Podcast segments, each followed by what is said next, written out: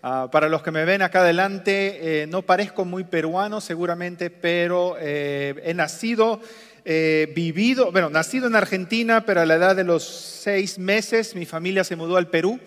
Ah, la razón por qué tal vez soy un poco más alto que la mayoría de los peruanos es mi madre es holandesa, mi padre es peruano, mi padre es de la selva del Perú.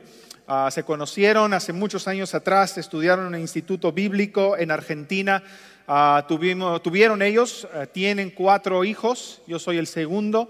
Ah, a la edad de los 18 años Dios me llamó a estar involucrado en el ministerio también. Fui y me preparé en el mismo Instituto Bíblico en Palabra de Vida en Argentina. Ah, me preparé ahí por tres años y Dios me llamó de vuelta a trabajar en el Perú. actualmente estoy trabajando como misionero en la misión BCM. Ah, ese es B de burro, C de caballos y M de mulas, así nos acordamos nosotros. Ah, lo digo para que ustedes puedan recordar BCM Perú. Nuestro trabajo consiste principalmente en trabajar con la niñez en el Perú, al lado de las iglesias al lado de las iglesias en el Perú para alcanzar a los niños. Consideramos que la niñez en el Perú es uno de los recursos más ricos que hay, pero muchas veces olvidados, muchas veces puesto a un lado. Es más, muchas veces, y tal vez es real también en el país donde ustedes, eh, de donde ustedes son originalmente, o tal vez aún aquí, en este país, los niños simplemente son a veces los que vienen al lado de los padres. Entonces, cuando los padres vienen a la iglesia, los niños vienen con ellos. Y son los adultos a los cuales se les considera los verdaderos adoradores. Y los niños son simplemente, bueno, han venido también. ¿Y qué hay que hacer con ellos? Bueno, pongámoslo en una escuela dominical al costado, en un salón o en algún lugar y la hermanita que se duerme durante los cultos, vamos a hacer que ella sea la maestra de la escuela dominical. Y nos encontramos con esta realidad de nuestro país, que es que los niños muchas veces son olvidados, son puestos a un lado, son personas que tal vez no son vistas como parte de la iglesia, como parte del cuerpo de Cristo. Ahora, obviamente no lo admitimos de esa forma, no estaríamos dispuestos a decir eso en voz alta, pero nuestras acciones demuestran eso. A veces los niños son puestos eh, eh, en un, salón un poco alejado, no con todo lo que se le puede dar. Cuando la maestra de escuela dominical pide al pastor recursos para hacer manualidades o hacer alguna actividad con los niños, no hay presupuesto para ellos porque el presupuesto es para la iglesia y los niños tienen que buscar otra forma para tal vez poder encontrar esos recursos. Habiendo visto esto, Dios llamó a mis padres y después también a mí a poder trabajar en este problema espiritual. Queremos que la iglesia en el Perú vea a los niños con el valor que realmente tienen, lo valioso que son ante los ojos de Dios. Entonces hemos comenzado este ministerio, lamentablemente por razones de la pandemia eh, en el año 2020, tuvimos que cerrar nuestra forma de hacer ministerio. Tuvimos que cambiar, nuestra forma de hacer ministerio era presencial. Salíamos a las calles con, con payasos y con música y con todo salíamos a las calles para llamar a los niños y presentarles el Evangelio en las plazas, en los parques, en las calles. Ahora que la pandemia ha sucedido y todo se ha cerrado, tuvimos que ahora cambiar nuestro método de hacer las cosas y ahora nos dedicamos a hacerlo en línea. Estamos haciendo nuestros videos en línea. Yo les animo mucho que si ustedes pueden entrar a YouTube y ver nuestros videos, si no han tenido esa oportunidad, BCM Perú, son recursos para los niños en español. Y es maravilloso lo que Dios ha permitido que hagamos a través del Internet, a través de hacer estas clases en línea. Nuestro propósito, nuestro objetivo, nuestro deseo es que los niños en nuestras iglesias y los niños alrededor de nuestro mundo latino e hispano puedan encontrar recursos bíblicos profundos, bíblicos correctos donde los niños puedan alimentarse espiritualmente a su nivel, pero no contarles historias bíblicas solamente, sino que puedan encontrar realmente profundidades espirituales para que ellos puedan crecer en su vida espiritual. Yo recuerdo cuando era niño iba a la iglesia y recuerdo haber escuchado la historia de Jonás muchas veces, más veces tal vez de la que Jonás mismo se acuerda. Yo conocía la historia perfectamente, pero nadie me comentaba, nadie me decía, ¿qué tiene que ver esa historia de Jonás, de Noé, de Abraham, de David? ¿Qué tiene que ver conmigo a los 7, 8, 9, 10 años? Y existe el peligro, y existía el peligro para mí, por la gracia de Dios no sucedió, de que esas historias se vuelven como cuentos de hadas. Porque los comparamos a la historia de la caperucita roja o cualquier otra historia y son otros relatos más, otras historias más. Y perdemos la esencia de las historias porque muchas veces las contamos sin esas profundidades y riquezas que los niños muchas veces pueden y deben conocer. En nuestro ministerio entonces hacemos estos videos ahora en línea y los hacemos de calidad alta. Los queremos hacer de una forma profesional porque queremos que a través de estos videos los niños se den cuenta, vean de que los ellos son valiosos para Dios y para nosotros. Y entonces queremos que ellos vean que con los colores, con la edición, con los videos, con las manualidades, con todo lo que hacemos, ellos vean y digan, wow, realmente les importo. Y con eso hagan una conexión de el Dios al cual ellos predican, del cual ellos me mencionan, a Él también les le importo realmente, genuinamente. Ese es nuestro deseo. Estos videos están alcanzando miles de niños a, nivel latinoamericano. Ahora, no lo hacemos por los likes o los clics o las suscripciones. Miles de niños no porque nos interesa tener esa fama, sino porque queremos que miles y miles de niños escuchen el Evangelio y escuchen acerca del Dios que los ama de verdad. Entonces, durante todo este, este tiempo de pandemia, hemos tenido que reinventar nuestro ministerio. Uno de los ministerios que empezamos a hacer, y creo que ustedes lo conocen bastante bien, es nuestro ministerio de SECAMI, Centro de Capacitación Ministerial. Es ahí donde nuestro hermano Francisco Barnuevo, conocido por nosotros como Panchito, él es el maestro y es uno de los mejores maestros que conozco. Y nos encanta poder escuchar a través del hermano. Y en esta capacitación que tenemos, Hemos podido tener la oportunidad de enseñar a jóvenes y adultos a nivel, a nivel casi mundial de diferentes países acerca de la palabra de Dios y del ministerio infantil. Queremos formar personas, líderes, que amen a los niños pero no con un amor superficial, sino con un amor genuino y profundo y que sean líderes en las iglesias donde, donde ellos estén participando, que ven a los niños como el campo misionero que hay que alcanzar. Y entonces a través de este centro de capacitación tuvimos varios cursos. Uno de esos cursos yo tuve la oportunidad de enseñar y se llama Teología del Ministerio Infantil. En este curso de teología del ministerio infantil estuvimos enseñando eh, principios y valores y, reglas, estructuras que Dios establece en su palabra para el ministerio infantil. Y entonces mirábamos en el Antiguo Testamento cómo es que Dios quería que los niños sean criados o cómo es que, cómo es que Dios quiere que los niños sean formados para que puedan florecer en la sociedad, puedan conocer a Dios. Y esto viene a ser importante porque es justamente hoy en día donde vemos que la siguiente generación se olvida del Dios de sus padres. Y miramos al mundo alrededor y pensamos, pero ¿cómo es posible si ese, ese, es hijo de pastor, él es hijo de misionero, él es hijo de cristianos, de diáconos, de líderes? ¿Cómo es que se apartó de la fe? Ahora, esto pasaba en el tiempo del Antiguo Testamento también. Si conoces la palabra de Dios, te das cuenta, se levantaba una generación que no conocía a Dios. Entonces, lo que este libro hablábamos era qué es lo que Dios establece. Y hablábamos de la estructura de cómo hacer un ministerio infantil, cómo hacer una escuela dominical, cómo hacer un programa que cumple los valores y los requisitos que Dios establece. Un hermoso curso.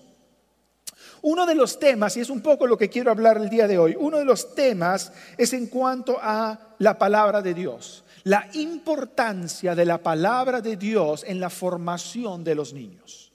Como mencioné hace un rato, la palabra de Dios hoy en día está tomando una posición, eh, no quiero decir débil o leve, pero a veces la enseñamos a los niños no con la realidad, no con la fortaleza que merece. Ahora, hoy en día estamos tal vez enfocando la palabra de Dios como historias bíblicas.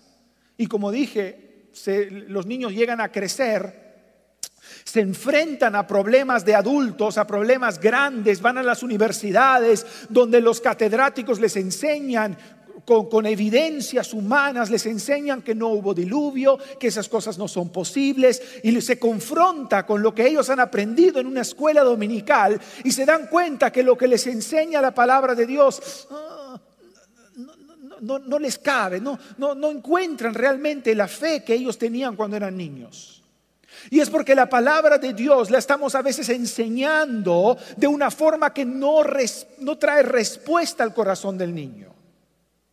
Este, este curso hablaba sobre la palabra de Dios y lo que enseñaba en la palabra de Dios es que la palabra de Dios, más allá que ser revelación de Dios. Eso es lo que aprendemos en la iglesia, ¿no? Que la palabra de Dios es la palabra de Dios revelada a nosotros, dada a nosotros. Ahora, ¿qué significa eso realmente? Lo que significa es sí, que esto es lo que Dios quiere que yo sepa. Esto es lo que Dios quiere decirme a mí, quiere que yo aprenda y sepa esto. Pero va mucho más allá que solamente conocimiento intelectual. Lo que queremos buscar para nosotros mismos y para la siguiente generación es que este libro impacte sus vidas de tal manera que guíe sus decisiones y sus pasos para que no se aparten después. E, este curso, cuando hablaba del uso de la palabra de Dios en, el, en, el, este, en la enseñanza, decía algo que para mí me llamaba la atención. Y lo que decía es que la palabra de Dios es la realidad de Dios revelada y, yo quiero que entiendas esto porque creo que esto abre el corazón y la mente para entender la palabra de Dios y puede ayudarnos a, a transitar por esta vida difícil. La palabra de Dios es la realidad de la vida revelada a nosotros.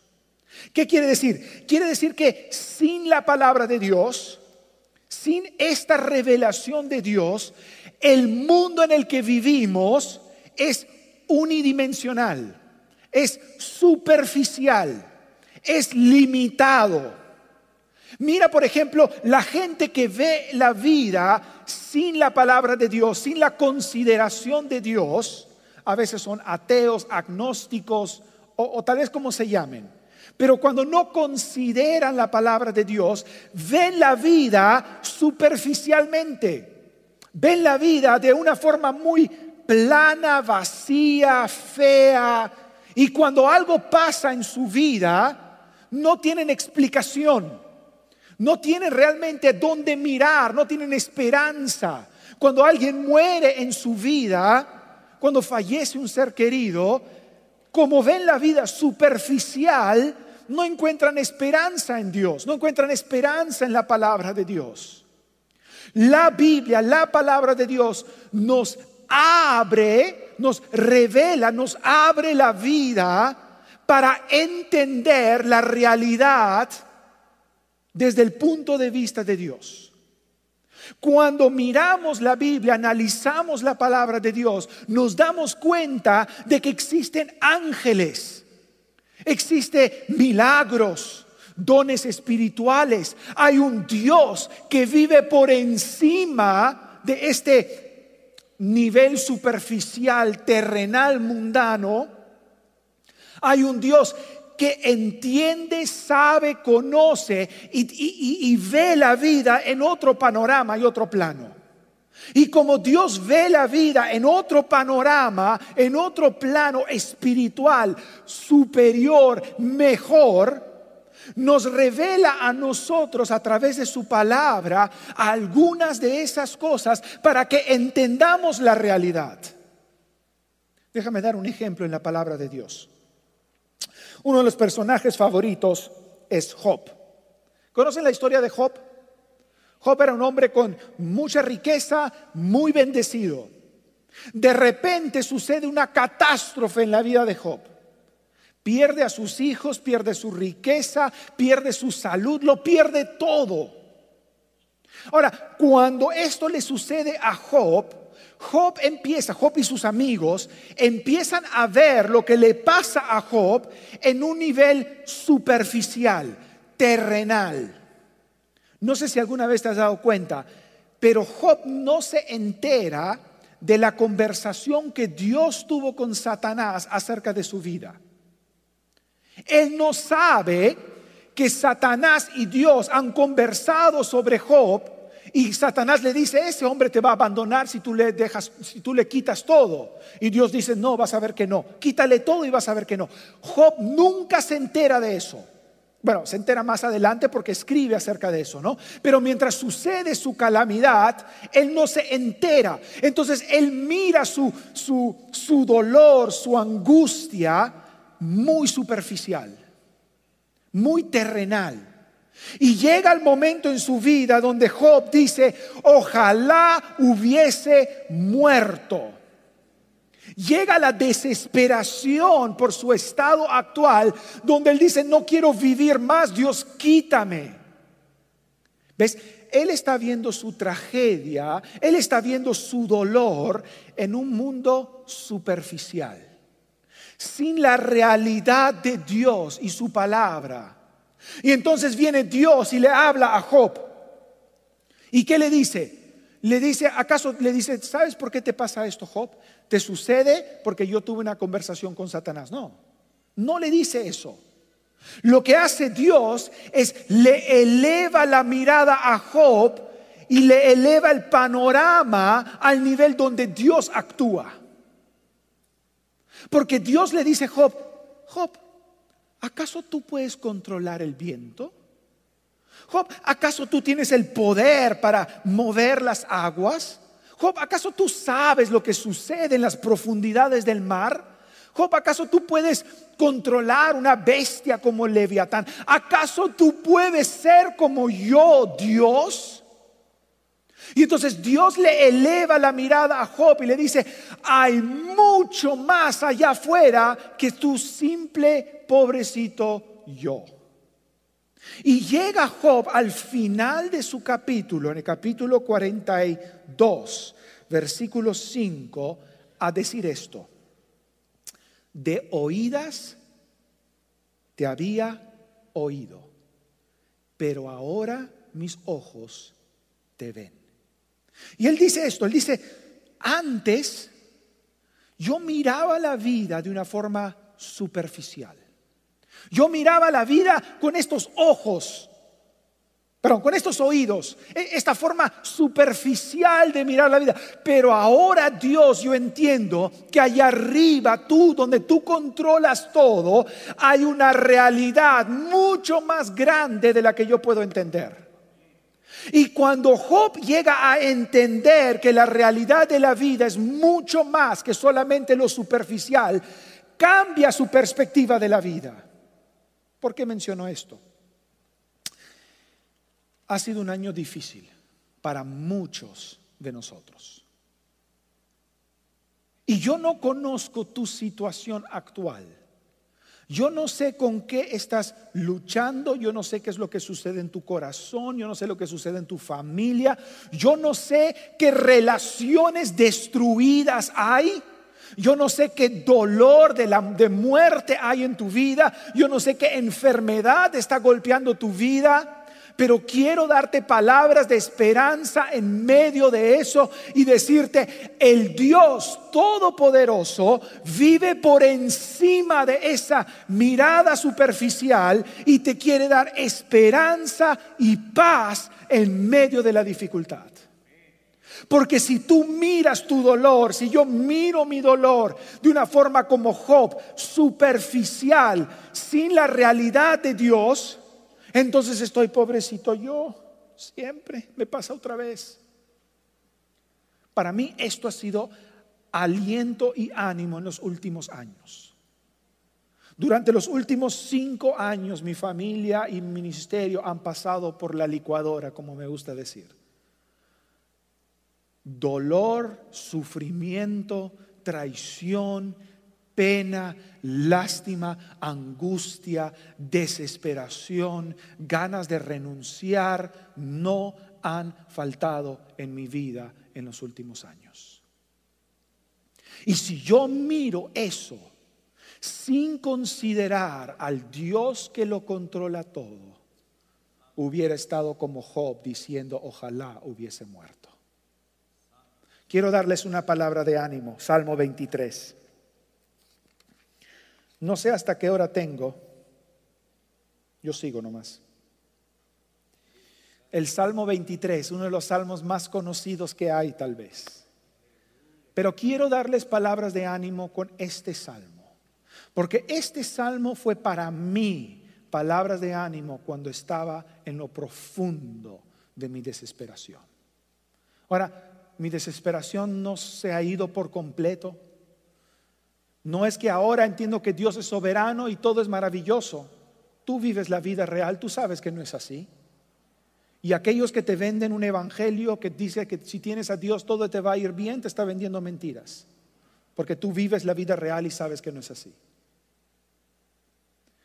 La desesperación no se ha ido. Hace un par de días nomás me encontré otra vez en el hoyo profundo y vuelvo a encontrarme con la paz de Dios en el Salmo 23. Vamos a leer el Salmo 23. Lo primero que quiero mencionar es que antes del Salmo 23 dice el Salmo de... ¿De quién es ese Salmo? De David. No, no pierdas esto. David, ¿saben quién es David, no?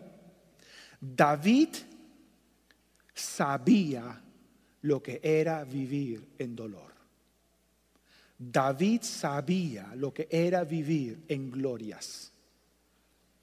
David ha vivido lo profundo de la desesperación, cuando decía que hasta sus huesos le dolían por el pecado y la desesperación y la angustia.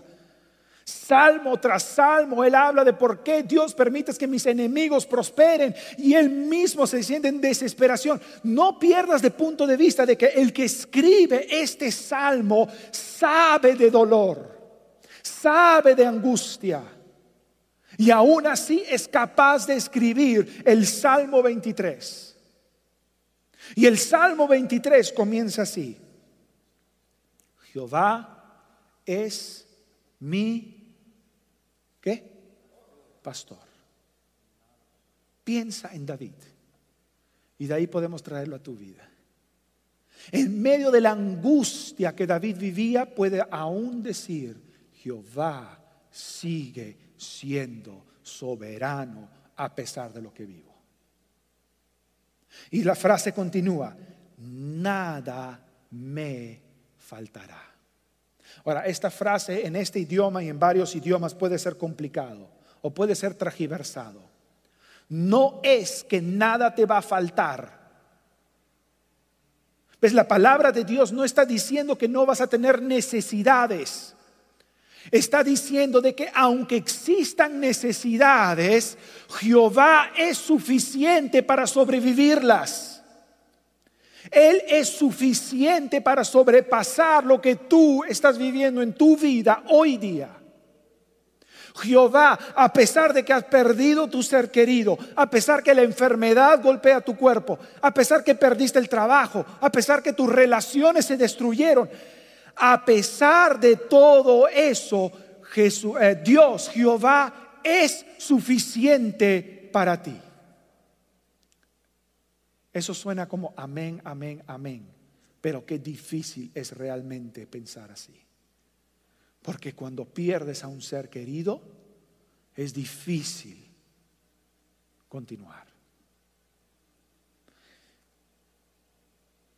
Jehová es mi pastor nada me faltará. Nosotros vivimos en el Nuevo Testamento. Y los estudiosos de la Biblia dirían, si estamos en el Nuevo Testamento estudiando un pasaje del Antiguo Testamento, tenemos que mirar este pasaje con un filtro, el filtro de la cruz de Cristo. La cruz de Cristo es el cumplimiento del Antiguo Testamento. Entonces miramos el Salmo 23 con el filtro a través de la cruz de Cristo y vemos que Jesucristo se mencionó a sí mismo como el pastor, el buen pastor. Juan capítulo 10. Y Juan capítulo 10, versículos 10, Jesús dice, yo soy el buen pastor. El buen pastor su vida da por las ovejas. Continúa el pasaje así. Permíteme parafrasearlo. Existen otros pastores. Los asalariados los llama Juan. Existen otras filosofías, personas, culturas, tradiciones, tendencias que quieren guiar tu vida y mi vida. Pero Juan dice, Jesús dice en el libro de Juan, dice, esos pastores, cuando venga el lobo, te abandona. Pero yo soy el buen pastor, el buen pastor su vida da por las ovejas. Hermanos, déjenme decirles esto porque les amo aunque no les conozco. Allá afuera y acá adentro hay influencias que quieren guiar tu vida, que quieren decirte cómo pensar, cómo actuar, cómo vestir, cómo hacer. Tratan de ser pastor en tu vida, pero cuando llegue la desesperación te van a abandonar. Jóvenes aquí, los adultos, los mayores aquí pueden decirte que alguna vez en su vida siguieron uno de esos pastores y les llevó a matrimonios destruidos, relaciones destruidas, físicamente su salud destruido porque esos pastores te abandonan. Pero Jesús nos dice que Él es el buen pastor, el buen pastor su vida da por las ovejas. En medio de la desesperación, Jesús, el pastor, no te abandona, no te deja. Salmo 23, versículo 2. Mire cómo es nuestro pastor Jesucristo. En lugares de delicados pastos me hará descansar. Junto a aguas de reposo me pastoreará. Este versículo grita, anuncia con, con bombos y luces y sonidos paz y tranquilidad. El buen pastor te da paz y tranquilidad. Mira la figura que utiliza acá.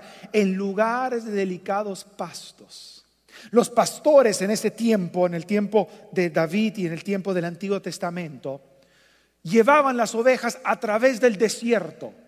Horas caminaban en el sol hasta encontrar un pedazo de pasto verde. ¿Y qué hacían ahí?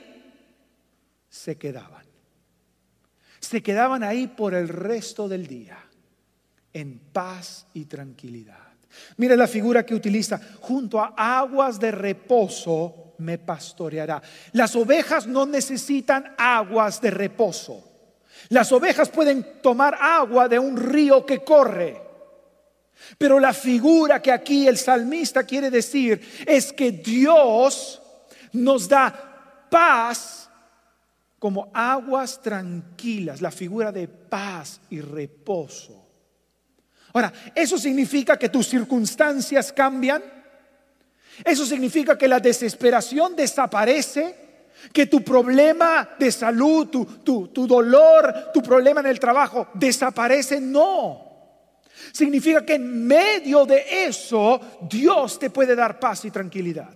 ¿Por qué? Porque Dios te revela que Él está por encima de este mundo terrenal donde los problemas son superficiales.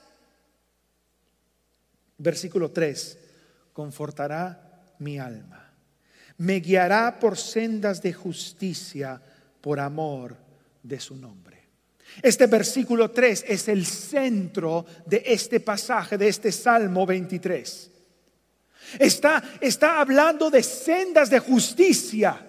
Y ahí es donde nosotros miramos a la cruz, miramos a la cruz de Cristo donde Cristo tomó nuestro pecado, pasado, presente y futuro.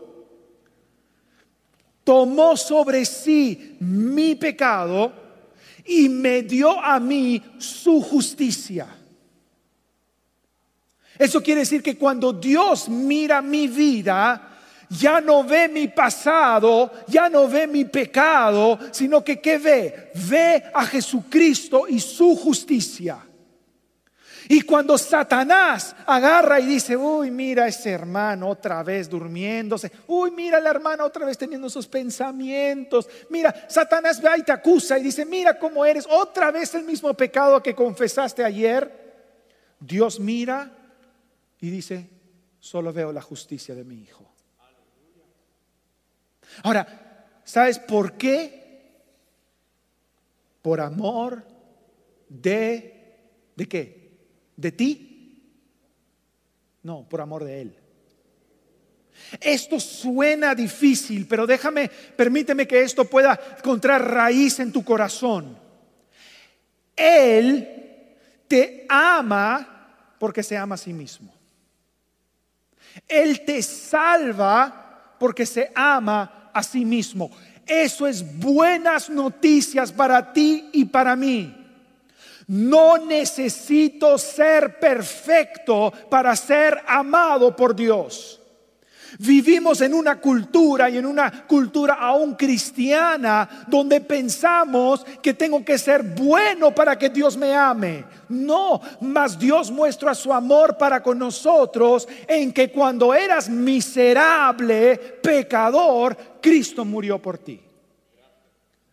Y yo quiero decirles que cuando era joven, de 13, 14 años, vivía con el peso de la culpa, de pensar que tenía que ser bueno para que Dios me ame. Quiero liberarte de ese peso. Dios te ama y murió por ti no porque eres bueno. Versículo 4. Aunque ande en valle de sombra de muerte, no temeré mal alguno, porque tú estarás conmigo. Dios no dice aquí que no vas a pasar valles de sombra de muerte. Los vas a pasar. Tal vez estás en uno ahora. Y si no, ya vendrá. Y no promete que te sacará de ese valle de depresión y desesperación. Dios aquí dice que cuando pases por ello, Él va a estar contigo. Y ese pastor te puede llevar a través de todo el problema que estés viviendo y pasando para que encuentres paz en medio del valle. No sé dónde te encuentras hoy día. No sé con qué estás sufriendo hoy día. Déjeme darte ánimo de una forma extraña tal vez. Dios no te va a sacar de ese valle todavía. Hasta que Él diga que se termine. Él no promete quitarte ese dolor, esa desesperación, pero sí promete que está contigo en medio del dolor. Y Él sabe de dolor porque vio a su hijo morir en una cruz sin culpa. Él sabe cuánto duele la traición.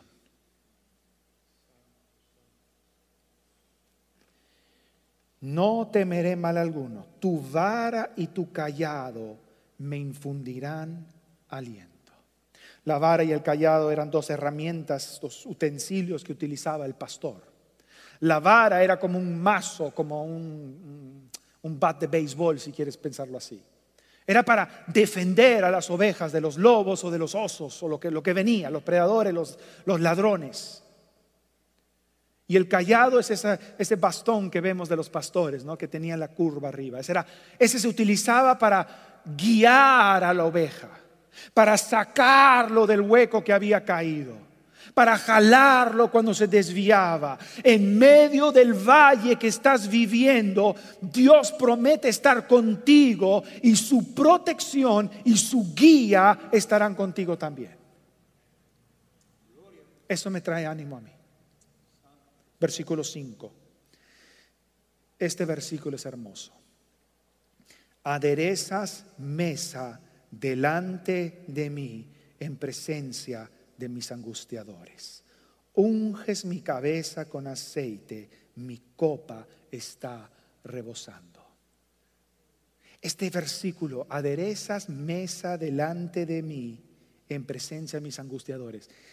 El enfoque de este versículo no es el banquete. Eso de adereces mesa delante de mí, no es el enfoque, el banquete que Dios te da. ¿Sabes cuál es el enfoque de este versículo? Que Dios lo hace en frente de aquellos que odian tu vida. ¿Sabes lo que quiere decir este versículo? Y es más claro en el unges mi cabeza con aceite. Está diciendo esto, que cuando tus enemigos te acusan, cuando tu propio pasado te hace pensar que no eres digno del amor de Dios, Dios está diciendo, tú eres mi escogido. Esa unción del aceite era símbolo de ser escogido por Dios. ¿Cuántas veces no te pasa a ti? Espero que sí, porque me pasa a mí. Que yo estoy así porque otra vez pequé en el pecado que dije que no iba a cometer. ¿Cuántas veces mi propio pasado no me acusa de las cosas que hice? ¿Cuántas veces no pienso que la gente de afuera puede mirar y decir, tú te llamas cristiano con esa actitud, con esa boca, con esos pensamientos, con e-, a dónde vas? Dios agarra y delante de todos tus acusadores, ¿sabes lo que dice? Eres mío y te amo yo te escogí a ti y no me avergüenzo de ti. Qué peso enorme te quita eso de los hombros. De que Dios mira a pesar de lo que haces y dice, estoy encantado contigo. Alguien nos dijo así, Dios no está enamorado de una futura versión de ti. Dios no está esperando que llegues al cielo donde serás perfecto para amarte. Él te ama en esa, en esa, en esa, eh, permítame decirlo así, en esa basura, en ese lodo donde te revuelcas del pecado. Aún ahí Dios dice, eres mío y te amo. Y no necesitamos ser perfectos para ser amados por Dios, porque Cristo me hace perfecto, porque su justicia fue puesta en mí en esa cruz. Y eres libre de culpa y pecado. Versículo 6. Ciertamente el bien y la misericordia me seguirán todos los días de mi vida y en la casa de Jehová moraré por largos días. Esta frase, ciertamente el bien y la misericordia me seguirán todos los días de la vida, es la cereza encima de la torta. Si el Salmo 23 no es maravilloso de por sí, este versículo le pone lo mejor. Que la misericordia y el bien están persiguiéndote. No puedes huir de la misericordia y la bondad que el buen pastor te quiere dar. Cuando te despiertas en la mañana, pones tu pie sobre el piso, ahí está el bien y la misericordia queriendo darte, queriendo abrazarte. Es como un chihuahua que te muerde el tobillo. Y Dios dice, el bien y la misericordia está ahí, porque el pastor está contigo. Versículo 6 termina así, y en la casa de Jehová moraré por largos días. Este tema de la casa de Jehová es un tema que David amaba muchísimo. Si miras a través de todos los salmos que él escribe, casi siempre hace mención de estar en la casa de Jehová, estar con los, los, ungidos de Jehová en el templo. Pero esto es mucho más, tal vez decirlo así, ni siquiera está hablando de un lugar específico. Está hablando de la presencia de Dios.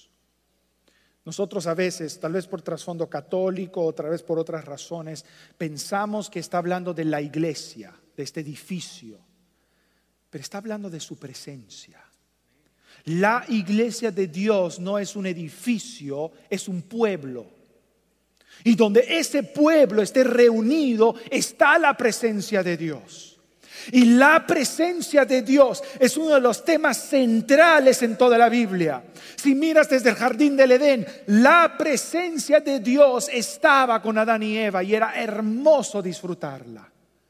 Cuando el pueblo de Israel salía de Egipto, Dios, su presencia les guiaba en una nube de día y una columna de fuego de noche. Y construían el tabernáculo en el centro del pueblo para mostrar que la presencia de Dios estaba con ellos. Cuando ya llegaban a la tierra de Israel, construyeron el templo para que la presencia de Dios esté con ellos. Más adelante en Juan capítulo 1 vamos a ver de que Dios dice, que, eh, que Cristo vino y habitó entre nosotros, moró, habitó entre nosotros, su presencia con nosotros. Si miras en Hechos, vemos de que el derramamiento del Espíritu de Dios sobre nosotros, los que creemos en Él, para mostrar que su presencia está contigo. Y miramos al futuro, donde gozaremos con Dios por siempre en su presencia.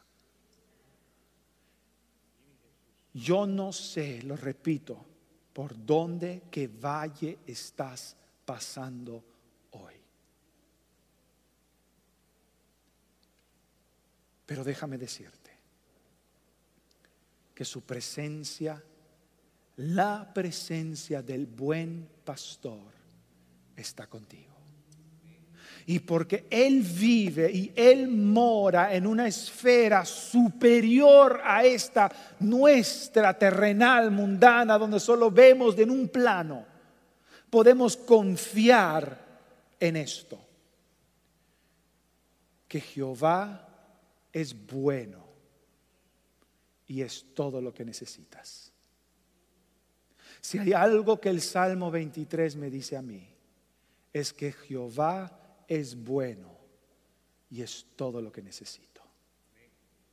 Jehová es bueno a pesar de tus circunstancias. El año pasado, cuando el famoso COVID golpeó el Perú, todos vivíamos en preocupación, no diré temor, preocupación uno de nuestros misioneros, un hombre mayor de edad, vivió con temor por problemas de salud. No sé qué pasó en su vida, de repente despertó del temor. Tal vez Dios le mostró un plano más arriba y decidió reunir a sus hijos, sus, discípulos, y los tuvo en su casa para deleitarse con ellos, compartir la palabra de Dios y ministrar a sus vidas. Decidió ir a la iglesia a pesar de los temores de contagiarse. Decidió vivir la vida confiando en su pastor. Ahora no estoy diciendo de que eso es necesariamente como tú tienes que vivir, con COVID, sin COVID, no es un tema de esos es esto. Nuestro misionero le dio COVID y falleció. Ese misionero era mi tío, es mi tío, vive en gloria hoy en día. Y el dolor que trae a nuestra familia, a nuestro ministerio, de perder un ser querido no solamente familia, sino colaborador en el ministerio. Cuando falleció, todos recordamos los momentos que él había tenido con nosotros, haciendo memoria de su vida. Y Dios trajo algo a mi mente. escuchando lo que ese hombre significaba para cada uno de nosotros, yo pensé, no me sorprende que Dios quiera tenerlo en su presencia.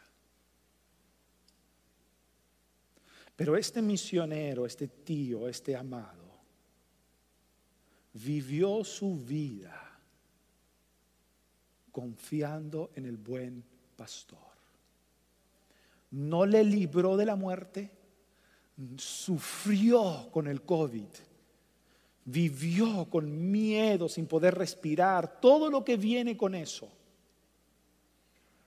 No le quitó eso, pero pudo cruzar el valle confiando que su pastor, que mora y vive en un plano superior, es bueno y puede confiar en Él y nada le faltará.